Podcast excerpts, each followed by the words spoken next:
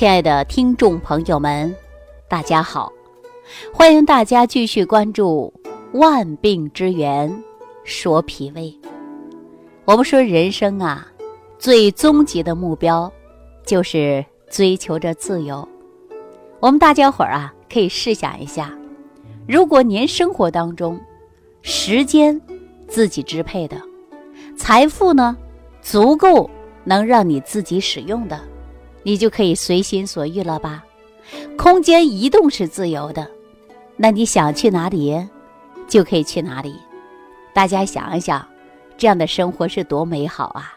也是很多人呐一直都在向往的啊。但是呢，大家想没想到，意识到了没有？健康自由才是第一自由。那你说有健康的身体，你才能。想去哪里就去哪里，啊，那你看我们很多人呐，到了退休的年龄了，时间是自由的，财富也自由，但是没有健康了，家里还要请个保姆来照顾，想去哪里都去不成了，啊，甚至呢家人陪伴，啊，行动不方便，那也就是说，最多就是想一想吧，行动上肯定是不行了，对不对？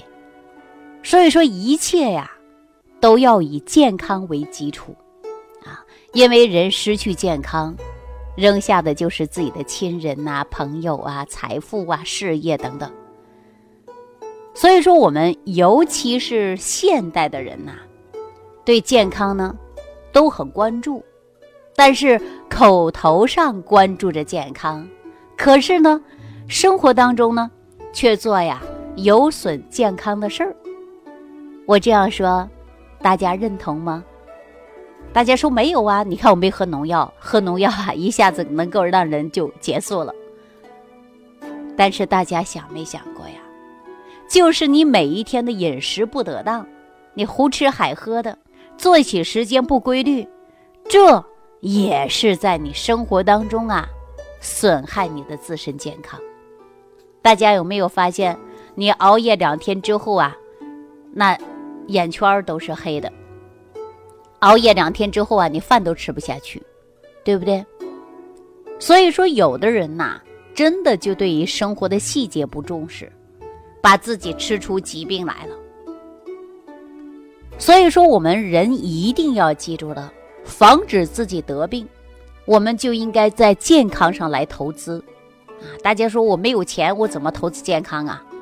并不是因为钱才能够去投资健康。我跟大家说，你每天呢按时睡觉，啊，你按时呢吃饭，你把这个饭吃好，你把这个觉睡好，这也是健康投资啊。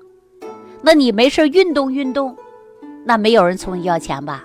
你下楼啊，去小区里边走几圈儿啊，你到公园啊打个太极拳，那年轻人呐，你跑个步。哪怕说去健身房，那要钱，你可以不去啊。你每天早晨早早起来，哎，到楼下转转，跑一跑，啊，慢走，运动散步，这也是对于健康投资啊。所以说，很多人呐，总是感觉到自身身体还挺好，你让他每天为健康投资啊，他不愿意，啊，这样的人太多了，而且很多人还有什么问题呢？有一点小病啊就不重视，总是觉得没什么事儿，啊，手里有几个钱儿我不能花，我花出去我心里不踏实，啊，小病我就拖一拖吧，没事儿呢我就挺一挺吧，那这样的现象都不好。我们有很多人呢，小病不重视，他就引发了一个重大的病，哎，这个重大的病啊，可不是你花了万八块就能解决的。我们说人穷啊还是富啊，在哪儿啊？就在病上。有的人很富裕，一夜之间可能倾家荡产，啊，能够挽回生命那是好的。有的人呢，挣了一辈子的钱，住上一次院，那家里啊房子都卖完了。所以说，我们一定要为健康投资。我常说这样的一句话呀。有钱不能获得健康，只有懂得了维护健康的知识，你才能够拥有健康。大家说对不对？啊，说健康啊，尽管你是需要时间来维护的，比如说我们每天认真的吃好饭、睡好觉、做好运动，这些呢是需要您呐，要每一天坚持的。啊，很多人呢都把自己的健康啊托付给谁的呀？医生、医院，但是不知道啊，这医生啊或者某一家医院呐。真正能解决你的病吗？有的病啊，还真的治不了，对不对？咱不说别的，就说帕金森啊，您看这个病啊，说大不大，说小也不小吧，手也抖啊，头也晃，对吧？吃个饭呐，你都拿不动筷子，夹不稳呢。哎，看到好的吃的，你都未必一下子能送到嘴里去啊。那大家说，你把这个病委托医生，他就给你瞧好了吗？对吧？那再说半身不遂的，啊，口眼歪斜的，卧床不起的，你再把这些健康托付给医生，对吧？也没有几个人说中风之后，啊，瘫痪了四五年、五六年的，啊，十年八年的，哪个医生给您治好了，下地又走又跑又跳的吧？是不是啊？所以说健康啊，不是托付给任何一个人的，你是托付给自己的。我经常说，你听我这档节目。你就要给自己身体呀诊好病，哎，这样呢，我们一则不吃亏，二则不上当，第三个也不会因为慢性疾病缠身，让您呐失去健康、失去金钱、失去自由，然后呢自己遭罪，全家受累，对不对？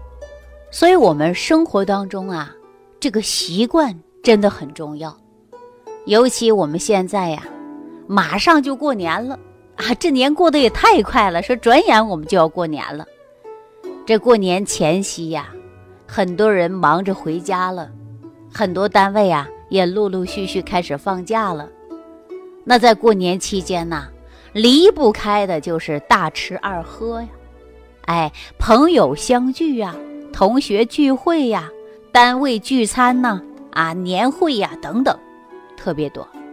那我们造成很多人一天可能去有几次应酬，应酬几次，就这几天呢，把自己生活的规律给打乱了。你看，很多人吃完之后啊，他就胃胀了，啊，这几天都吃不下去饭了。为什么呢？因为喝酒喝的太多了，昨晚可能就喝多了，回到家里乱吐一阵，第二天呢，小点蜡黄的饭都吃不下去，最多呀说喝点粥。啊那大家说明天就不喝了吗？不，因为很多人呐还有事儿啊，应酬多呀，没办法不喝这个酒啊。那我跟大家说，这是不是损害自己的身体健康啊？